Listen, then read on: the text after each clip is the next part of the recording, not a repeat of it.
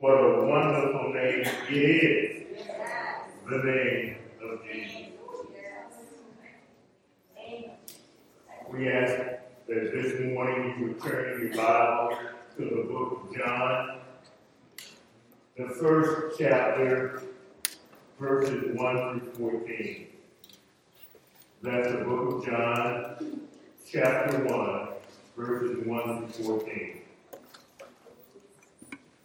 And if you found the sacred scripture, would you please acknowledge it by saying this morning, Oh, come, let us adore him. Oh, come, let us adore him. And we ask that you would stand for the reading of God's inerrant, infallible word.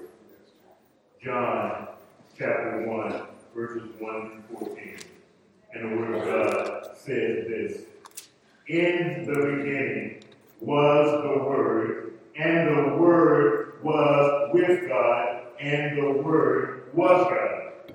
He was in the beginning with God. All things made through him, and without him was not anything made that was made. In him was life, and the life was the light of men. The light shines in the darkness, and the darkness has not overcome it. There was a man sent from God, his name was John. He came as a witness to bear witness about the light, that all might believe through him. He was not the light, but he came to bear witness about the light. The true light, which gives light to everyone, was coming into the world. He was in the world, and the world was made through him, yet the world did not know him. He came to his own, and his own people did not receive him. But to all who did receive him, who believed in his name, he gave the right to become children of God, who were born not of the blood, nor of the will of the flesh, nor of the will of man, but of God. And the Word became flesh and dwelt among us. And we have seen his glory. Glory as the only Son from the Father, full of grace and truth. May the Lord have a blessing to the reading and hearing, but most importantly, the understanding and living of his holy word. You may be seated. You know, New Life, when most people think of Christmas, they think of Christmas stories that are found in the Gospel of Matthew and in the Gospel of Luke. Because if we look in Matthew, we see uh, the genealogy of Jesus from his stepfather Joseph's side. We see the visitation of the angels to Mary and Joseph. We see the visitation of the wise men to the Magi. We see the flight to Egypt. We see the slaughter of the innocent, of the firstborn by King Herod. And then if we look at Luke's gospel, we see the foretelling of John the Baptist. We see the foretelling of the coming of Jesus. We see Mary's visit from Elizabeth. We see Mary's song of praise. We see the actual birth of John the Baptist. We see the prophecy of Zechariah and the actual birth of Jesus. And we see the pronouncement of Jesus' birth by the shepherds and even the presentation of Jesus in the temple to Simeon. But unbeknownst to many people, John's gospel holds its own Christmas story as well. While John does not provide many of the historical details or the birth narrative that you find in Matthew or Luke, what John provides is a much, much deeper Christmas story. John's Christmas story is found in the first chapter of his gospel. Well, Pastor, what does John's Christmas story tell us? John's story tells us that Christmas is really the celebration of the incarnation of Christ Jesus, where the Son of God, Jesus Christ, assumed human form and became both God and man. John's Christmas story tells us that Christmas is really the realization that God has put on flesh and come to dwell among us.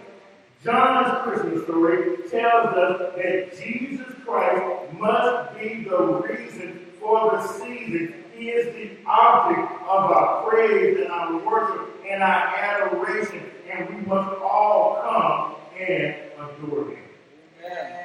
So, what does adoration or to adore someone mean from a biblical perspective? Adoration is the deep love and respect paid to someone that we revere, especially as it pertains to a divine being. In the Bible, adoration is required of any and all people who profess to know God. Adoration is akin to worship.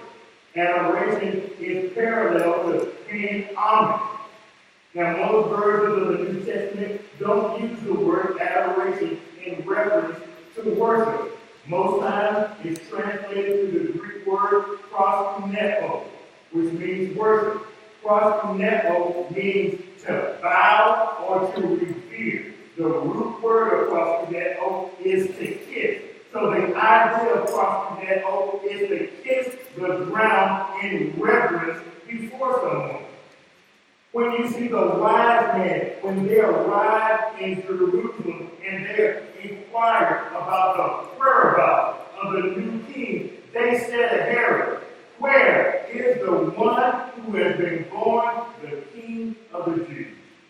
We saw his star when it rose and we have come to worship him. Matthew 2 2.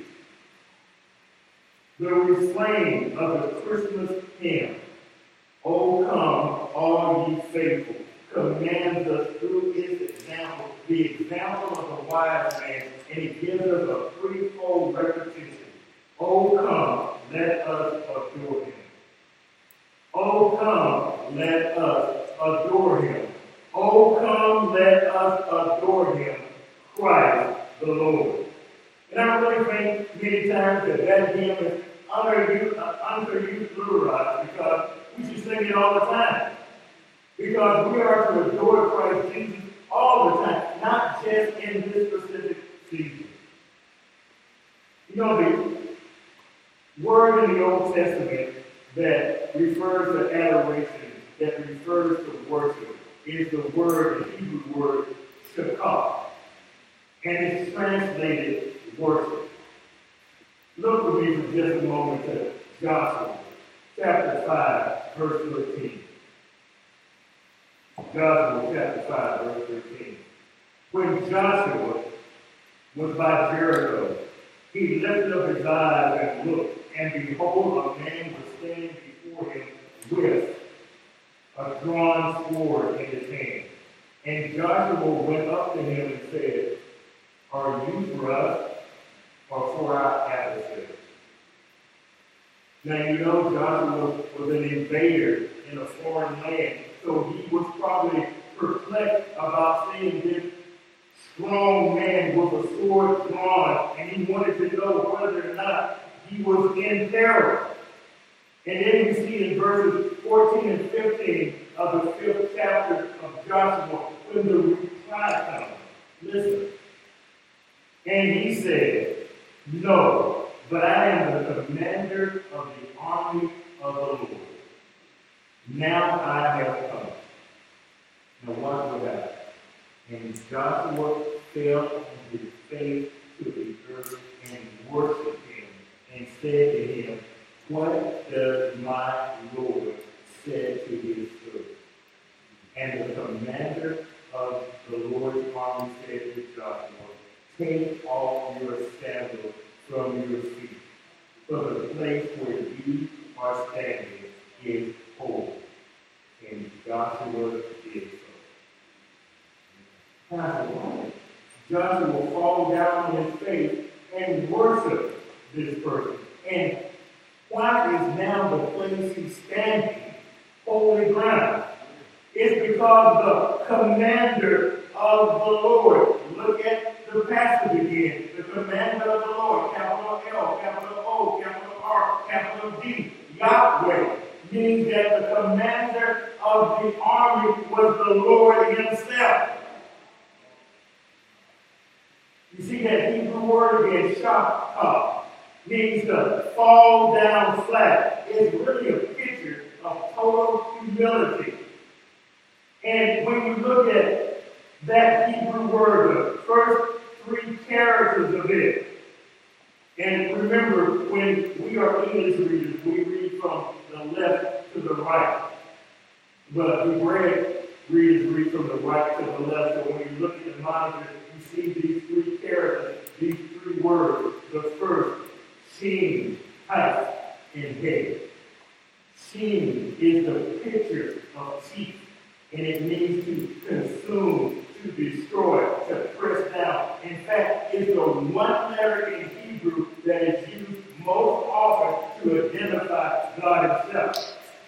Then you look at Christ. It's the picture of the place of protection, of refuge, which is, means that it is found, protection and refuge, in the sanctuary or in the inner room.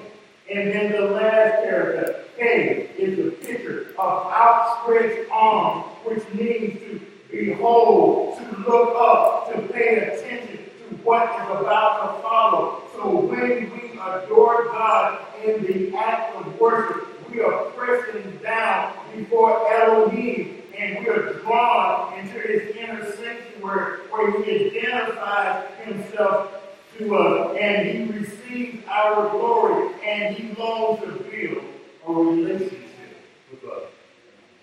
Such adoration is forbidden for us to offer to any idol or to offer to any other God because our God is a jealous God.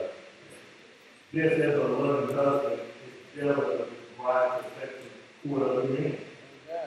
The Lord Himself has made us and all of our desire to want to give Him worship, worship or adoration, and that that should be saved to Him and Him alone. John 4, verses 23 to 24 says this, But the hour is coming, and is now, when the true worshipers will worship the Father in spirit and in truth. Well, the Father is seeking such people worship Him. God is a spirit, and those who worship Him must worship Him in spirit and in truth. But you know something about adoration, my friend? Adoration differs from praise, although the two are related. Praise can be part of adoration, but adoration goes far, far beyond praise. Adoration gets to the heart of who we are. Because we are to truly worship God, we must let go of the worship of ourselves. We must be willing to humble ourselves before God. We must be willing to surrender every part of our lives over to God, our control, and just adore Him for who He is and for what He's already done. Hebrews 12, 28 to 29 says it this way. Therefore, let us be grateful for receiving a kingdom that cannot be shaken. So thus let us offer to God acceptable worship with reverence and with awe, and our God who is a what? Consuming fire.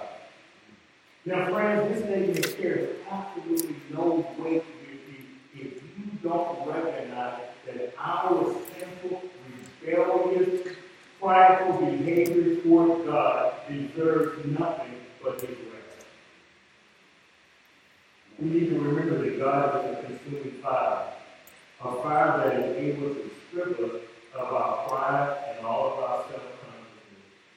To truly, truly worship God, we must lose ourselves in adoration to Him. We should focus only on His majesty and His glory. When we adore the Lord, our daily activities become part of our worship. You see, when our deepest adoration is reserved for our Savior, it will make all the other loves in our life fall into the proper place. Then we'll be able to love our families and friends the best that we can. So let us this morning come and adore him as we enter into this time of worship to the Lord. Let us pray. Dear Heavenly Father, we love you deeply and we adore you. You are our creator and we are your creatures.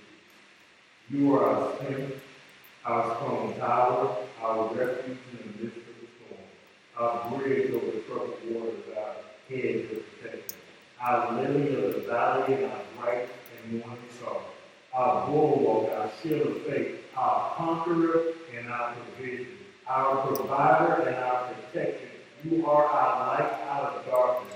Be with us this morning as we examine the gift that you have given us so long ago on a hill called Calvary, the gift of Jesus Christ.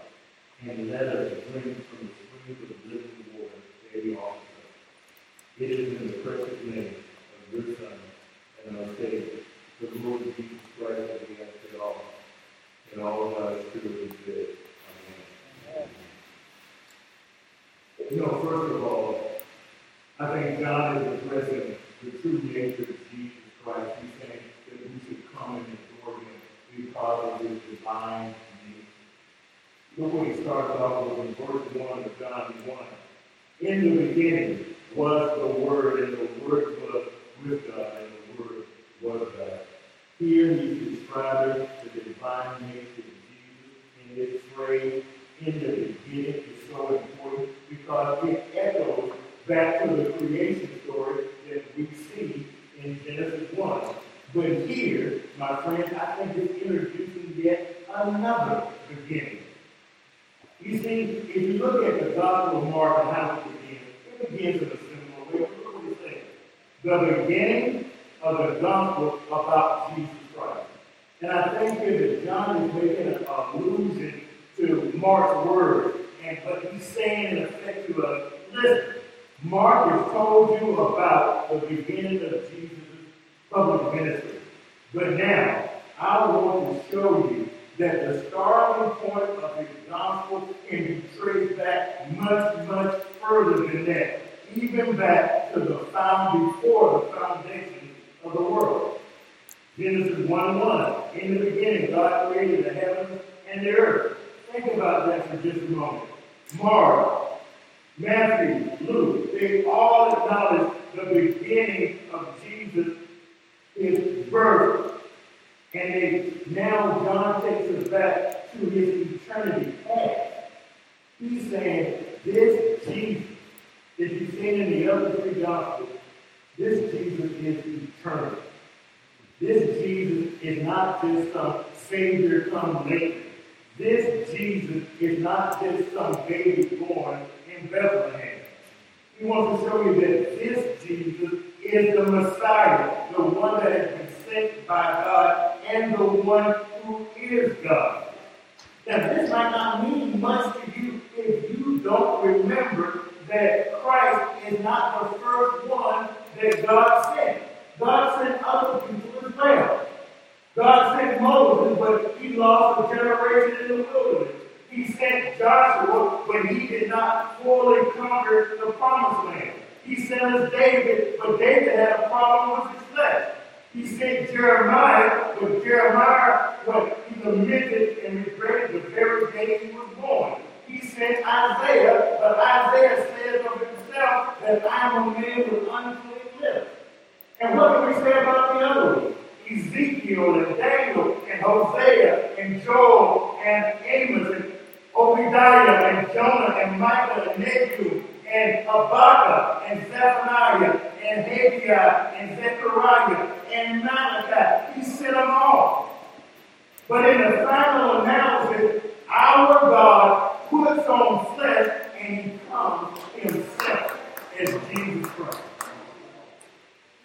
That's no way to escape the divine nature, of Jesus Christ. John is describing it here, saying that, look at verse 2 of John chapter 1. All things were made through him, and without him was not anything made that was made. And then John doubles down in verses 4 through 5, and he tells us that Jesus is the very source of life. In him was life, and the light was the light of man. The light shines in the darkness, and the darkness. Then we see in John 8 and 12, these words. Again, Jesus spoke saying to them, I am the light of the world. Whoever follows me will not walk in darkness, but will have the light of life. You know, this is the second of the seven I am declarations in the book of John.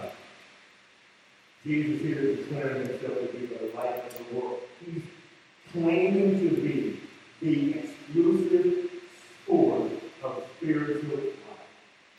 He's saying there is no other source of spiritual truth available to mankind but him. Being born, we come into this world and we recognize that there are two lives. We recognize and receive physical. And we learn through physical life the Creator's handiwork and all the things we're able to see. However, although that light is good, there is another light. A light so important that the Son of God Himself has come forward to declare and to impart that light in mankind. Remember what we just said about John 8 12. Jesus spoke to the people who said, I am the light of the world, the follow me will never walk in darkness, but have the light of life. Jesus uses allegory here, and he speaks of the light of truth, his truth. The light of eternal life that only comes from those who walk in his light and walk away from spiritual darkness. You know, you can take a flashlight into a dark room or a candle into a dark room and it has the ability of physical light to dispel darkness. But when the light of Christ Jesus comes into our sinful soul, it has the ability to dispel darkness and evil from our soul as well. So there's a caveat here. There's an expectation that follows here. There's a condition behind receiving this light. It means that we receive this light that comes from Jesus, and then we are obligated to follow him. And if we don't follow him, that means there's no light in us. And there's no light in us, then there's no eternal light in us. Physical light is necessary for physical life. Spiritual light is necessary for spiritual life. Did you know? I know a couple of you really, especially Kelly and Sister Man, love plants and working out in your garden. Did you know that plants never move away from the light? They are called phototrophic.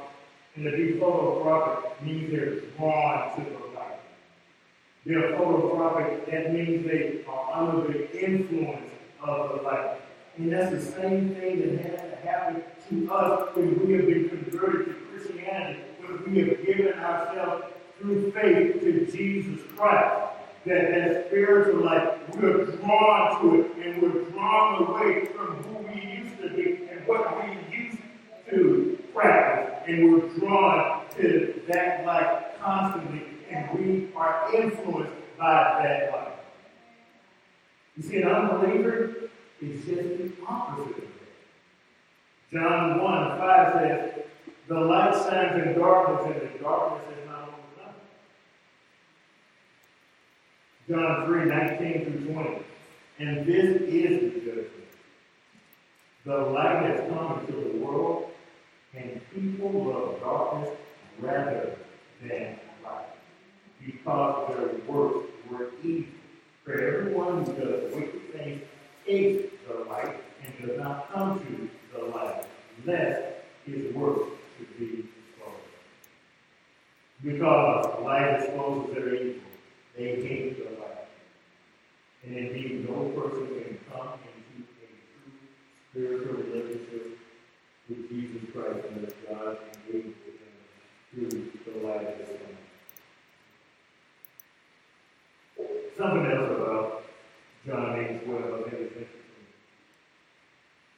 Jesus claimed that his followers would never walk in darkness, which is a reference to the assurance of the salvation we enjoy when we accept Jesus Christ as our Lord and Savior. As true followers of light, we will never completely follow the ways of sin again. We will never be found in a state of continuing sinning. But rather, repent of our sins in order to stay close to the light of the world. The second thing that's interesting about this, we will reflect the light of life that is in Jesus Christ. We will be more than just Christmas lights that are seasonal, but we will be lights of the world at all times. Matthew 5, 14 and 16 says, You are the light of the world. A city set on a hill cannot be hidden nor do people light a lamp and put it under a basket, but they put it on a stand, and it gives light to all in the house. Think about that. Just stop right here. If the light of Jesus Christ dwells in you, then He's put you on a platform that your behavior, that your example, that your light should be seen throughout His whole house, the whole world, to unbelievers and believers. He says, going on here Matthew, in the same way, let your light shine before others, so that they may see your good work and give glory to your Father who is in heaven. We as believers are depicted as lights of the world. Just as the moon has no light of its own. What does the moon do? It can only reflect the light of the sun. As believers in Jesus Christ, we can only reflect who Christ is. The light should be evident in us by our good deeds and to show our faith. It should be powered by the Holy Spirit. We should be credible witnesses to Him in this dark world. So John's Christmas story here includes the divine nature of Jesus Christ. It includes the fact that we should come and adore him.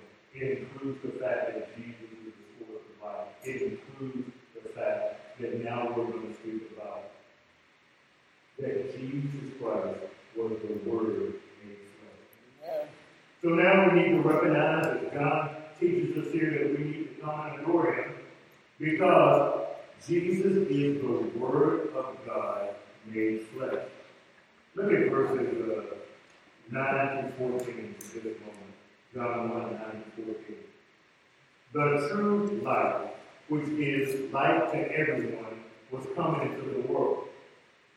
He was in the world, and the world was made through him, yet the world did not know him. He came to his own, and his own people did not receive him.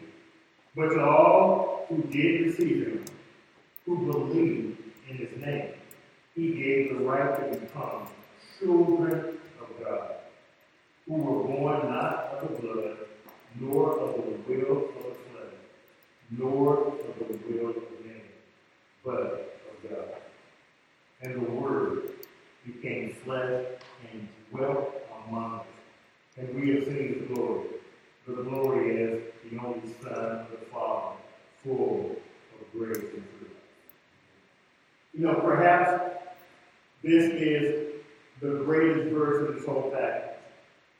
That the Word becomes flesh and dwells among us. This bespeaks important things about the incarnation, Christ Jesus himself. John is saying here that God, a spirit, put on human flesh, that God shows his glory, that God offers us his grace and truth, and that God literally tabernacled with us. He dwelt with us. He moved in with us. Jesus is the Word made flesh. And we recognize that the word word is shown at least two different ways in the Gospel of John. Sometimes it's shown as Rhema and other as Logos. We see it as Rhema, and it speaks of the spoken word, like in Luke 1 and 38, when the angel told Mary that she was going to be the mother of the very Son of God. And Mary replied, Behold, I am the servant of the Lord. Let it be to me according to your word. Rhema, according to as you have spoken. And then logos is a broader, more philosophical meaning. It implies that Jesus Christ, listen, Jesus Christ is the total package. Jesus Christ is the total message. Look at Luke 4, 32. They were amazed at his teachings because his words had authority. The people were amazed not just as of the words that Jesus spoke, but the fact that his words had complete authority. He spoke as if he was the author of the message. So John is saying Jesus is the total message. Everything that God wants to communicate to you can be found in Jesus. You see that father and son relationship uh, that came to earth in human form, that it pre-existed with the Father in heaven. Verse 1, that it was involved in the creation of all things. Verse 3, that it was the light of all mankind. Verse 4, that it is the full embodiment of all that God is. And if that's not enough, go and look at Colossians 1, 15 to 19. He, personal pronoun, refers to Christ. He is the image of the invisible God, the firstborn of all creation. By him, all things were created in heaven and in on earth, visible and invisible, whether thrones or dominions or rulers or authorities, all were created through him and for him, and he is before all things, and in him all things hold together. And he is the head of the body of the church. Yes. The beginning, the firstborn of the dead, that in everything he might be preeminent. Yes. For in him the fullness of God was pleased to dwell. Yes. I don't know how you come to any other conclusion. Jesus is the whole package. He's everything we could possibly need. People found it easy to disregard the message of an invisible God. They found it easy to continue in their sin and rebellion. So God puts on flesh and he comes himself to dwell with us on earth. The very God who gave us life, the very God who is light, and the very God who is the source of light came and became one of us so that he might give us eternal life. So, Pastor, what should this tell us? It should tell us that God is concerned about us. That God is loving that God is caring, that He's not willing to leave humanity to their own desire, that He's not some absentee landlord that's willing to let us just run wild. He tells us that we should adore Him. That we should adore Him because He is the Word made flesh. That we should adore Him because He has given us the gift of Jesus Christ, a transformative gift that has changed our lives. So John demonstrates to us that the God man has come to dwell with us. He gives us his illustration of the tabernacle. That's, you know, probably King James says the tabernacle, you know, he dwelt with us. Uh, it's to show that he was a temple. They manifest themselves in the fullness of the law. 17 goes on and says that grace and truth come together. And what is grace? It's God's riches at Christ's expense. It is the unmerited favor of God. Nothing within us says or can ever say, I am worthy of God's love and mercy. But rather, it is something that we do not deserve, that is given to us by our loving Father. You know, during this time we're inundated with commercialism that surrounds Christmas from a secular view. But it's a good practice for us to remember that we don't deserve the grace or the love of God, but He's given to us willingly through His message and His messenger, Christ Jesus. We should be reminded of God's love and He came to save us from ourselves, and that we cannot save ourselves.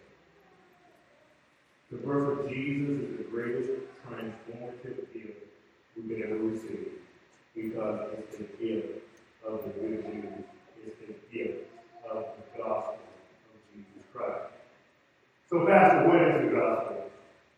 The gospel is that God the Father sent God the Son, who is Jesus Christ incarnate, to give us a perfect life that died sacrificially for us, atoning for our sins, to satisfy the wrath of God against us so that we may not face eternal hell to and God raised him from the dead by the power of the Holy Spirit, that one day we might be raised also. All of us who believe in Christ Jesus, and Christ Jesus will return for us and take us where he now resides.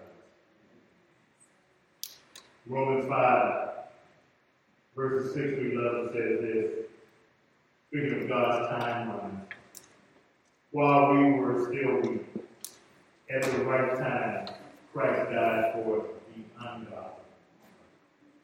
For one would scarcely die for a righteous person, though perhaps for a good person one would dare even to die. But God, at the contrast. But God shows his love for us in that while we were still sinners, Christ died for us. Since therefore we have now been justified by his blood, much more shall we be saved by him from the wrath of God.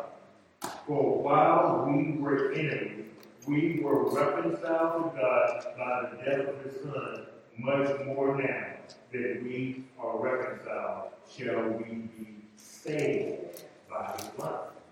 More than that, we also rejoice in God through our Lord Jesus Christ, through whom we have now received reconciliation.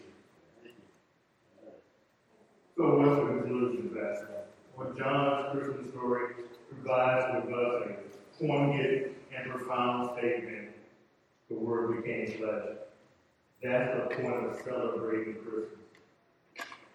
We become obsessed with spending uh, countless hours discriminating between things that appear to be important to us in our pagan celebration of this time, but we fail to ponder the most important truth behind Christmas, and that is Jesus is the reason for the season that Jesus is our ultimate foundation. In the early morning of June 27, 2009, the Lotus Riverside condo complex was about to open. 650 families had bought units in this high-rise condo building. But the celebration was quickly interrupted by the fact that the building just fell over. According to the Shanghai Daily, the initial investigations attribute the incident to the fact of the excavations from the construction of the garage. You know, we live in Indianapolis, but we live in New York, Los Angeles, maybe even Atlanta, where they're just running out of room or they come back. So they will do subterranean garages. They will go down because there's nowhere else to go. And because they were going down, large quality uh, quantities of the earth were being removed and they were taken to a nearby landfill that was near a creek. The weight of the earth caused for the river bank to collapse, which allowed the water to sink into the ground, created a muddy foundation, and the building just fell down. They later found out that they had not used J bolts, and if they had used J bolts, this could have been avoided. So, what is a J bolt fastener? It's a common and durable fastener that many contractors use when erecting a new building. It has a long end that can come in different lengths, and it has a thread hook on the other end, so it looks like a J. That end is connected into the rebar, you know, that's the metal that's inside the concrete, and the building will hold. The Church of Jesus Christ needs to go back to its true foundation that's been fastened by the ultimate J-Bolt, Christ Jesus. Amen. Who is the Son of God, who left the quarters of heaven to dwell with us in a physical body. The Son of God who came to save us from the wrath of God. The Son of God who came to love us. The Son of God who connects us with the Father and the Holy Spirit through our redemption and the forgiveness of our sins, that we might never enter hell, but one day we will ascend to heaven to live with him eternally. Amen. So you and I must come and adore him for all that he has done and all he will do. Yes. Let us pray. Dear Father, we just love and praise you. We're overwhelmed by your graciousness toward us. Your our undeserved favor that you show in our lives day in and day out. Thank you for loving us so much to put on flesh, to come and dwell with us, to teach us and save us from ourselves, and most importantly, to save us from your wrath. Continue to build us up on every inside, continue to feed us, continue uh, to expand our minds that we might uh, be in more obedience to you and, and live a life that honors you. It is in the precious name of your Son and our Savior that we ask it all. And all of God's children say, Amen.